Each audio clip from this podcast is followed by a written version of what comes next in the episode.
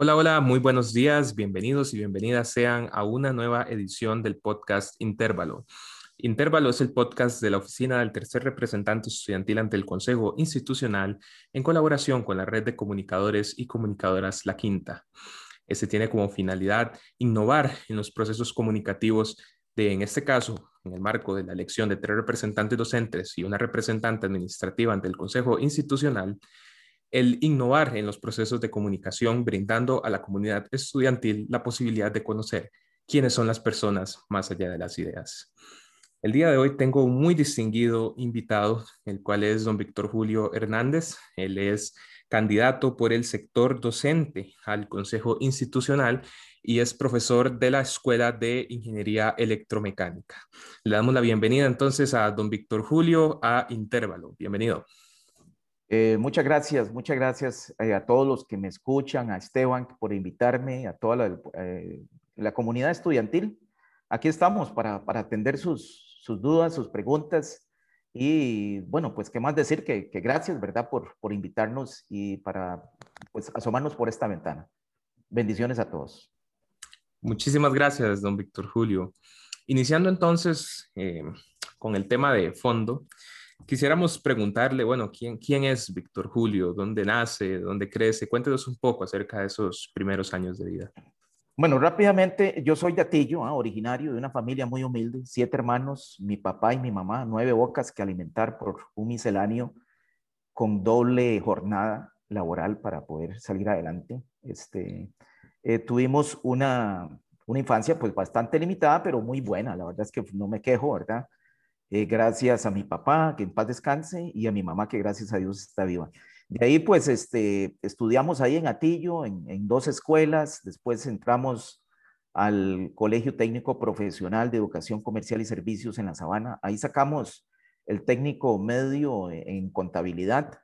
Este, desde ese tiempo, pues yo quería estudiar en Europa o en algún lado. Prácticamente quería estar fuera del país para saber la experiencia no conocía ninguna de las fronteras, no conocía ni Guanacaste ni Limón. Y, este, y bueno, se me dio, este, estuve primero estudiando aquí en la UCR, en la UNED también, saqué Administración de Empresas, pero eh, no terminé, lo que, lo que estaba haciendo prácticamente era un diplomado, no, no llegué a la licenciatura, ¿verdad? Este, y me dieron una beca, gané una beca, eh, concursé por una beca, eh, primero a Alemania, pero no, no había cupo. Entonces, al final, el, Ministerio de Relaciones Exteriores me dio una beca a la Unión Soviética.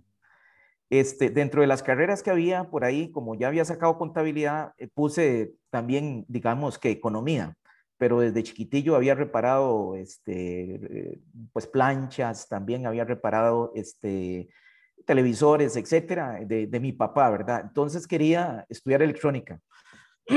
De hecho, que vine aquí al TEC, gané muy buena nota. Estuve en la primera elección para matricular. Sin embargo, en ese tiempo no había internet ni nada y, llegué muy tarde. Llegué a la una de la tarde y tenía que matricular a las nueve de la mañana.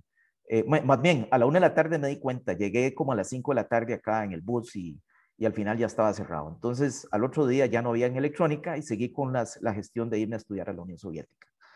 Eh, en la Unión Soviética escogí este, aeronáutica, entonces estudié, terminé, prácticamente hice todos los estudios allá, una maestría en explotación técnica de aviones y motores, Master of Science en, Ingeniería Mecánica Aeronáutica. Eh, regresé acá, estuve trabajando eh, con helicópteros de Costa Rica, después con el Instituto Costarricense de Ferrocarriles, fui director de la zona atlántica prácticamente ahí. Este, también estuve como consultor en el Instituto Costarricense de Puertos del Pacífico. Eh, también este, fui de los que, fundador de Intel aquí en Costa Rica, por decir algo, ¿verdad? Este, estuvimos de los primeros ahí como este, First Line Manager y, este, y estuvimos también como eh, eh, Tech Sub o Tech Supervisor o Supervisor Técnico. Este, de ahí, pues generé buenos proyectos, de hecho que tuve que ir a Cavite a dar unas lecciones sobre un proyecto que generé sobre troubleshooting, búsqueda de fallas en máquinas junto con otro compañero, y estuvimos en el IMEC, Intel for Manufacturing Excellence Conference, este, y bueno, ganamos un premio ahí. Después salí de Intel en el 2002, estuve como gerente de planta en, en Ultra Park, y este, Estuve un tiempo sin trabajo también, eh, tal vez obra de Dios porque estuve cuidando a mi papá en sus últimos momentos, eh, casi que ocho meses por ahí. Y después ingresé aquí al tecnológico en el año 2005. Había muerto mi papá en el mes anterior. Este, desde ahí, 2000, eh, o sea, tengo 16 años de, estar aquí trabajando en esta excelente institución. Siempre he dicho que me ha tocado trabajar en las mejores empresas y en este caso Intel, el Tech. Este, y bueno, ahora también eh, he logrado representar a, Costa Rica a nivel internacional en lo que es la Organización Internacional de Estándares como único país con voz y voto en ingeniería mecánica y en construcción. En los dos comités este, me, se me dieron a mí, me otorgaron el honor de ocupar el curul ahí en tanto en Suecia como en China. Este, y bueno, he participado en varias, varias reuniones plenarias de este cuerpo, es el TC10 de la, de la ISO, este, que es el Technical Committee, reúne varios subcomités, uno es el de Ingeniería Mecánica y otro es el de, de Construcción. También me nombraron hace poquito vicepresidente del, del, bueno, de hecho que yo generé o, o gestioné para que se hiciera aquí un comité técnico aeroespacial. Soy el vicepresidente del Comité Nacional Aeroespacial y este, y bueno, acá en, en el TEC, eh, pues he coordinado la Comisión de Aeronáutica, el programa de aeronáutica, que es estudiantil. Hemos enviado 15 estudiantes prácticamente al clúster aeroespacial que están trabajando tanto en áreas de calidad de diferentes carreras. El hecho de que sea electromecánica no quiere decir que, que hemos estado generando proyectos solo para electromecánica, prácticamente es para el TEC. Eh, está conformado por eh, estudiantes de, de todas las carreras prácticamente y ahora estamos trayendo dos franceses de la escuela Staca eh, para trabajar con unos proyectos en el clúster, en, tanto en Copesa como en AS Aerospace. Entonces, así resumidamente, es, ese ha sido mi, mi, mi recorrido de, en la vida, ¿verdad? Eh, gracias a, a, Dios, desde un chiquillo ahí, este, eh, caminando descalzo en Atillo, hasta ahorita lo que hemos logrado. Entonces, me siento emocionado. Interesante, don Víctor Julio, y, y sobre todo el tratar de resumir tantos años de vida en, unos pocos minutos, sin duda es un verdadero reto. Algunos aspectos que me, me, parecieron muy relevantes es, bueno, el tema de, de haber estudiado en el extranjero. Eh, ¿Cómo fue esa vida universitaria de, de Víctor Julio? Eh, ¿Cómo fue la adaptación también a, a, estar en un nuevo país? Quisiera que nos comente un poco de eso. Este, como le decía, bueno, también parte de las cosas que me brinqué y tal vez, eh, o sea, la, idea eh, de un, eh, una, digamos, un Víctor Julio inocente en aquel tiempo, bueno, seguimos siendo inocentes, ¿eh? este, pero digamos, del chiquillo que uno quiere viajar y quiere conocer y cuando uno iba a misa y escuchaba a los sacerdotes que estuvo en Roma, que estuvo aquí, uno, ¿cómo será Roma, etcétera, ¿verdad? Entonces, desde ahí nace la idea mía, primero de ser sacerdote para poder viajar y después, este, pues se me quitó la idea en el colegio técnico de Sabana Sur, que de hecho que, que ahí de la mayoría de compañeras eran mujeres, entonces este, se me fue la idea de, de, ser sacerdote. También estuve en el Don Bosco, de hecho cuando eran solo hombres, eh, eh, al final no me gustó, me pasé al, al Cotepecos este. Y bueno, y siempre estaba la idea, eh, quiero irme como estar fuera de mi, de mi casa, no era que estaba incómodo ni nada por el estilo, sino que era el espíritu aventurero, el espíritu emprendedor, ¿verdad? Y entonces, este, me fui, a, me, averigüé, me fui a la Casa Amarilla, que es la, el, Ministerio de Relaciones Exteriores, y ahí me dieron un montón de libros ahí de, de gente que daba becas, algunos pagando, otros eran becas completas. Y les contaba que, bueno, prácticamente el viajar el, eh, a la Unión Soviética este, fue una beca completa. Yo no pagué ni el pasaje, ni de día, ni de vuelta, ni la estadía allá, ni los libros, ni nada por el estilo desde, el colegio, de hecho, que este, recibí becas tanto de profesores, eh, eh, había un sistema de, de profesores, que de hecho ahora más tarde, si me dan chance, les, les quiero contar una idea de las ideas que tengo para el TEC. Este, entonces los profesores ayudaban ahí con un monto de su salario y nos ayudaban a nosotros los, los que estábamos más pobres, ¿verdad?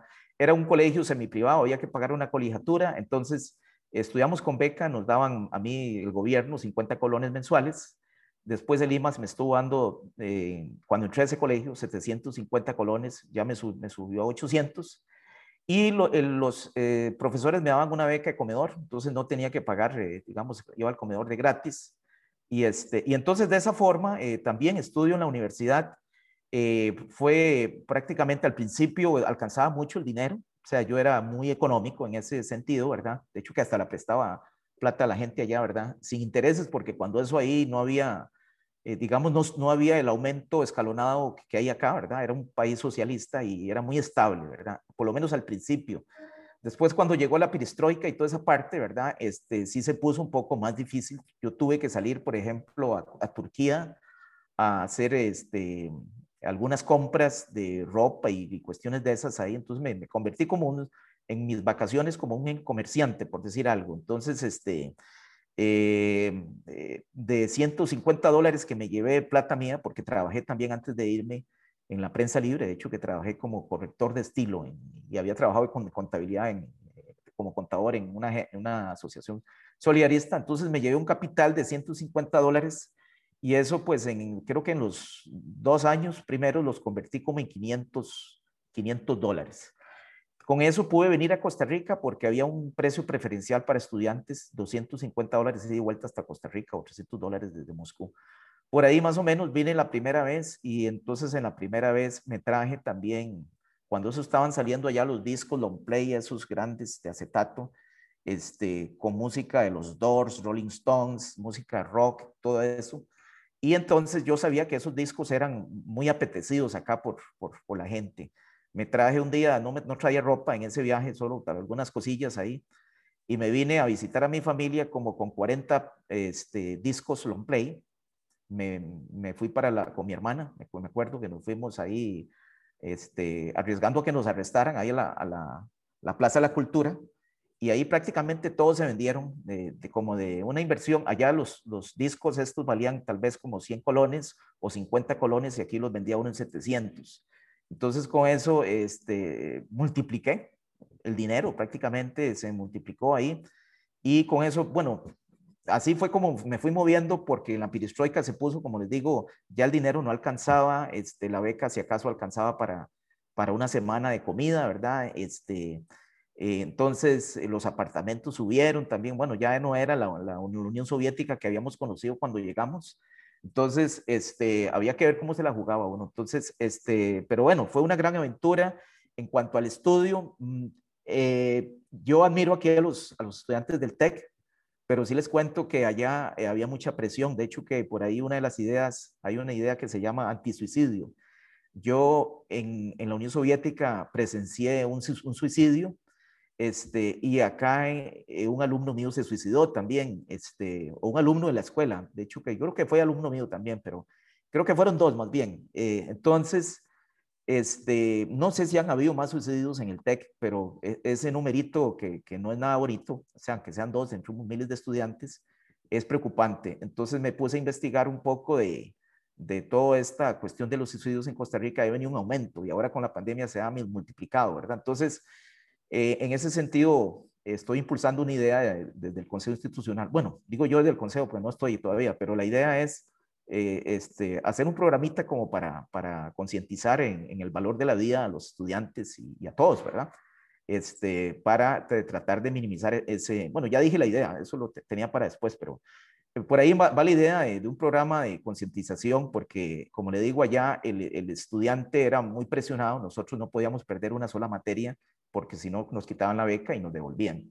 Este, entonces, cuando uno estaba en sexto año, allá eran seis años, pues sacaba uno maestría, entonces, este, era mucha presión, ¿verdad? Era mucha presión, eh, eh, o sea, era mucho trabajo, ¿verdad? Y, entonces, este, eh, bueno, ahí es donde uno veía muchos rusos principalmente y, bueno, árabes también que escuchaba a uno que se suicidaban. Yo solo presencié uno, no puedo mentir que muchos, pero sí escuché de muchas personas que se quitaban la vida, estudiantes, por cuestiones de que no ganaban el, el, porque si no tenían que repetir todo el año. Era como que si usted perdía una materia, pues tenía que repetir todo. En el caso de los rusos, les daban más chance que a nosotros, ¿verdad? Porque eran rusos, ¿verdad? Este, pero no podían perder una materia. O sea, tenían que repetir, podían repetir el año hasta dos veces. En el caso de nosotros, no. O sea, nosotros nos devolvían y de ahí pues estar cinco años como, como que no era bonito, ¿verdad? Perdiendo el tiempo allá o, ganando mucho, mucho, mucho conocimiento, pero sin ganarse el título, ¿verdad? Entonces, de, al final la meta de cada estudiante, sí, pues debe ser el conocimiento. pero también es el título, ¿verdad? Entonces, este, por ahí va la cuestión. Eh, aquí yo sé que los estudiantes, eh, pues, la pellejean, como decimos, ¿sabes? se la pulsean bastante y, este, y yo admiro al estudiante del TEC. La verdad es que, que aquí hay muy buenos estudiantes y principalmente por eso es que quiero eh, inventarme ahí o, desde el Consejo Institucional una fundación para, para hacer unas becas nuevas que van a ser padrinadas por los profesores, por los funcionarios y por los egresados para ayudar a los estudiantes que están desertando principalmente por problemas económicos. Y no solo por la beca, sino también para ayudarlos en su, a su familia, porque yo sé que no solo dar una beca es, es, este, es importante, ¿verdad? Muchas veces la beca nos alcanza quizás para el estudio o, o para, una parte, pero no me alcanza para ayudarle a mi papá para que le ayude a mis hijos, a mis hermanos. Entonces, este, con una fundación bien robusta de todos los egresados más los funcionarios, yo creo que los fondos van a ser bastantes para esos eh, principalmente estudiantes eh, de escasos recursos y de excelencia que quieren verdaderamente eh, graduarse y este, como, dicen, ya yo he pasado por donde asusta. Excelente, don Víctor Julio. Sin duda fue toda una experiencia esos años en la, en la Unión Soviética. Y, y, bueno, me comentaba usted anteriormente que regresa usted a la Unión Soviética, tiene distintos cargos en, en empresas privadas, eh, pero ingresa al tecnológico, inicia esa labor como, como docente. ¿Cómo ha sido esa experiencia a través de los años de, de ser docente? ¿Qué, ¿Qué, recuerda usted con especial cariño de esa etapa? Bueno, este, bueno, primero que todo la docencia me, me gusta bastante. Es, es, es como, principalmente cuando yo veo a los estudiantes, aunque quizás en, en algún momento no lo quieran mucho a uno, porque uno es el profesor y tal vez hasta y tuvieron que repetir el, el, curso, no sé. Pero cuando mm, eh, me he encontrado estudiantes que me agradecen y que me dicen, profesor, mira, usted nos enseñó esta parte y esta parte solo bien lo vi en el curso suyo, este, eso lo, a uno eh, lo esgarra de felicidad, ¿verdad? Y cuando uno ve, por ejemplo, a estudiantes, inclusive de otras carreras, ¿verdad? Eh, por ejemplo, este, bueno, no voy a mencionar el nombre, por ahí tal vez ella me va a regalar un video, este, pero hay una eh, gerente de calidad en una de las empresas del clúster que fue alumna mía y yo sé que ella pues está muy agradecida. También otra que llegó a ser eh, este, una de las ocupar una de las jefaturas en Aeris en el aeropuerto, que de hecho no fue alumna mía, pero fue asistente de, de, de la comisión de aeronáutica que yo, yo dirijo. Este, entonces, todas esas partes, eso es lo, lo más bonito, digar, cuando, cuando uno ve el, el, el e, e, ese futuro que uno está buscando para, para ustedes, ¿verdad? Que se cumple, ¿verdad? Que al final eh, ustedes están ahí y, bueno, entonces esos egresados son los que yo les voy a tocar la puerta. Dicen, ¿se acuerda que usted me, usted me decía que usted era becada, que esto, que el otro? Bueno, ahora hay personas que están necesitando su ayuda. Y yo, creo y yo creo y estoy completamente seguro que, que muchos van a decir que sí. Entonces, el, el, el hecho de ver eh, a las personas que lo saluden a uno y que, que esto, que el otro, ¿verdad? Que, que uno ve que, que inclusive hasta ahora gana más que uno, ¿verdad? Entonces, este, eso para mí me, me agrada mucho, ¿verdad? Eh, ¿qué, qué, también, qué, qué, cosas bonitas acá? Bueno, el, TEC es, es impresionante, ¿verdad? Es, es, una plataforma, yo no digo que lo que yo he alcanzado es gracias a, a, Víctor Hernández, primero gracias a Dios y gracias al TEC, porque es una plataforma, una catapulta, si lo sabemos utilizar, este, eh, digamos, podemos favorecer mucho al país. Este, por ejemplo, esto que yo ocupara como único de, de América Latina, la, organización esta de, de, ingeniería mecánica en la Organización Internacional de Estándares, eso yo lo veo como algo conjunto. O sea, ahí se unió INTECO, que yo soy, eh, bueno, fui presidente del Comité Técnico Nacional de Dibujo Técnico y ahora soy el vicepresidente. Se unió el TEC también, que el TEC me avaló, ¿verdad? Este, y el currículum de uno todo, todo va unido, o sea, no, no, es, no, es, no es gracias a uno, nada más porque uno tiene la cara bonita, ¿verdad? Hay muchas cosas en juego. Entonces, este, en ese sentido, pues sí, es, es muy agradable cuando uno alcanza un logro como, como un simple mortal, ¿verdad? Como un simple profesor. Por eso yo, de, de, hecho, que en el podcast, eso es lo que iba a decir, si, si lo que he logrado, lo he logrado, bueno, con la ayuda de Dios, ¿verdad? Eh, pero siendo un simple profesor, ¿qué más podemos lograr desde el Consejo Institucional? Que yo creo que, que es una, un órgano más colegiado y, con, y, digamos que con más fuerza este, podemos, podemos lograr, creo que más cosas, ¿verdad? Para el país, para el TEC, ¿verdad? Entonces, este, eh, entonces estar aquí en estos, bueno, la escritura del libro, que se me aprobara la escritura del libro junto con el profesor Graving Paradona, eso fue un gran triunfo, ¿verdad? Para mí fue un gran orgullo y, este, y sigue siéndolo hasta ahorita, ¿verdad? Porque sigue siendo el primer, bueno, no me he dado cuenta de otro libro de dibujo técnico, por lo menos en la región de Centroamérica. Ya en México sí hay muchos. ¿ah? Este, después, eh, el, el, que lo llamen a uno al Consejo Nacional de Investigación y Desarrollo Aeroespacial también. Eh, también fue pues por ser del TEC y porque estaba uno coordinando la Comisión de Aeronáutica y por la ingeniería que uno cursó, ¿verdad? O sea, todo se une. Entonces, este, eh, pero bueno, esas son cosas que, que, me agradaron, que viniera el ministro de Ciencia y Tecnología a tocarme la puerta a mí y me, y me invitara, ¿verdad?, a participar de ese consejo. Eso fue en el tiempo de, creo que Laura Chinchilla era la, la presidenta, ¿verdad?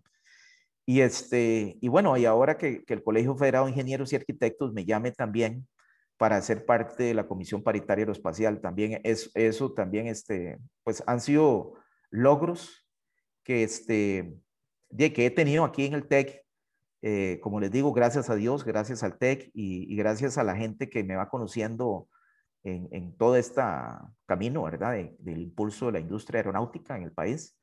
Eh, que también gracias, eh, bueno, yo he trabajado mucho con el profesor Oscar Monge también, a quien lo saludo si me escucha por ahí. Y, este, y con él empezamos este sueño de la Comisión de Aeronáutica y al final, pues, gracias a nuestro granito de arena tenemos un clúster aeroespacial que ha traído, inclusive en pandemia, 200 mil dólares al país, eh, más de lo que trajo en otros años. Entonces, este, eh, entonces todo esto es parte de, de, mi, de mi, experiencia aquí, eh, aquí en el, como profesor, ¿verdad? Entonces, o sea, hay de todo, ¿verdad? No solo en la parte docente, sino que en todo, por lo menos eh, sí, sí considero uno que tiene también uno que moverse, ¿verdad? Porque yo sé que hay profesores que solo dan clases, ¿verdad? Pero bueno, en este caso yo soy muy imperactivo y, y este, y sí me gusta, es, este, por lo menos, si no soy yo el que hago el proyecto, darle las ideas y dar eh, los contactos. Y eso es lo que voy a hacer con los estudiantes, desde el, el Consejo Institucional ayudarles con los con, con contactos. Tengo contactos internacionales, eh, nacionales, este, muy buena gente. Tengo buenas cámaras de industrias que lo conocen a uno y que lo, le tienen buen aprecio y, y bueno, lo conocen a uno. Entonces, este, eh, desde ese punto de vista, bueno, pues hemos sido famosos hasta en Francia para que nos contacte Staca, ¿verdad? Por medio Polaris. En, en, y quieran ser parte de Aeronautic, es, es porque algo estamos haciendo bien. Somos la única universidad en el país que audita aeropuertos. Los 38 aeropuertos de, del país están siendo auditados en este caso. Bueno, por en este momento estamos esperando que, que, que, nos digan que ganamos la licitación, que ya por ahí pues nos soplaron que sí, para la tercera fase. Pero si no fuera sido por, por eh, la Comisión de Aeronáutica, ¿verdad? Que está aquí en el TEC, ¿verdad? Yo creo que no sé quién, dónde estarían eh, a quién hubiese contratado para que este, se haga todo este, este proyecto proyecto, podríamos decir, de investigación también y desarrollo, porque lleva todo, ¿verdad? Entonces, en ese sentido, bueno, pues me siento muy complacido, muy agradecido con Dios. Don Víctor Julio, qué, qué interesante escuchar toda esa carrera docente y sobre todo que, bueno, usted ha puesto a, a disposición de la institución y de sus estudiantes eh, los conocimientos que usted ha tenido. Entonces, enhorabuena que ha podido desarrollar esos proyectos, no solo en bienestar de, de, la institución, sino incluso en el bienestar del país, ¿verdad? Y el posicionamiento de una industria tan importante como es la industria eh, aeronáutica. Eh, en este caso, don Víctor Julio, ya el tiempo nos está ganando, entonces me gustaría hacerle una última pregunta, ¿verdad? Para que usted pudiera también dirigirse a nuestra audiencia. Y es que, ¿qué consejo nos regalaría usted a las personas que nos están escuchando. Ok, bueno, estimados estudiantes, primero que todo tenemos que ser perseverantes. Hay muchas personas que dicen que en Costa Rica no se puede estudiar o que es, imposible, que, que, mucha plata, que esto que el otro. Tenemos que luchar por defender a la universidad pública. Hay muchas, muchas personas que están tratando y que lamentablemente pasaron por, estos, por estas aulas lamentablemente pasaron, eh, no solo fueron alumnos, fueron profesores y están ahora del otro lado. Y, y, hay muchos intereses, hay muchos intereses que quieren que desaparezca la universidad pública. Bueno, por lo menos en este momento aprovechemos y luchemos para que esto se quede. Y aprovechemos, o sea, yo siempre he dicho, en Costa Rica sí se puede. O sea, sí se puede, este, y lo he aprendido aquí en el TEC, porque aquí hay becas, aquí se les ayuda, este, eh, no, no desfallecemos. O sea, eh, yo pasé por donde asustan y estamos, si queremos llegar a, grandes metas, este, las metas los están esperando a usted. Usted lo que tiene que hacer es ir por ellas. Entonces, este, perseverancia ante todo, este, y bueno, emprendedurismo. Y siempre honestidad ante todo, honestidad. O sea, cuando tenemos, cuando lleguemos a, a tener algo, ¿verdad? Y que podamos, eh, o sea, que sea de una manera honesta y compartirlo con, con los que no han podido llegar. Así que eh, yo les invito al éxito. Este ha sido don Víctor Julio Hernández González, candidato del sector docente al Consejo Institucional. Le agradecemos, don Víctor Julio, por la participación que ha tenido en este espacio y también agradecemos a las personas que han escuchado esta información. Esperamos que haya sido de interés para ustedes. No me despido sin antes recordarles que el próximo 27 de mayo se celebrará la elección de tres representantes docentes y una representante administrativa ante el Consejo Institucional. Por lo cual, desde la oficina del tercer representante estudiantil ante el Consejo Institucional y la red de comunicadores y comunicadoras La Quinta, les invitamos a informarse y también a tomar la decisión de quiénes serán las personas que ocuparán por los próximos cuatro años estos puestos en el Consejo Institucional y que tomarán decisiones que también nos afectarán como estudiantes. Esto ha sido Intervalo y les agradezco muchísimo su sintonía. Hasta luego.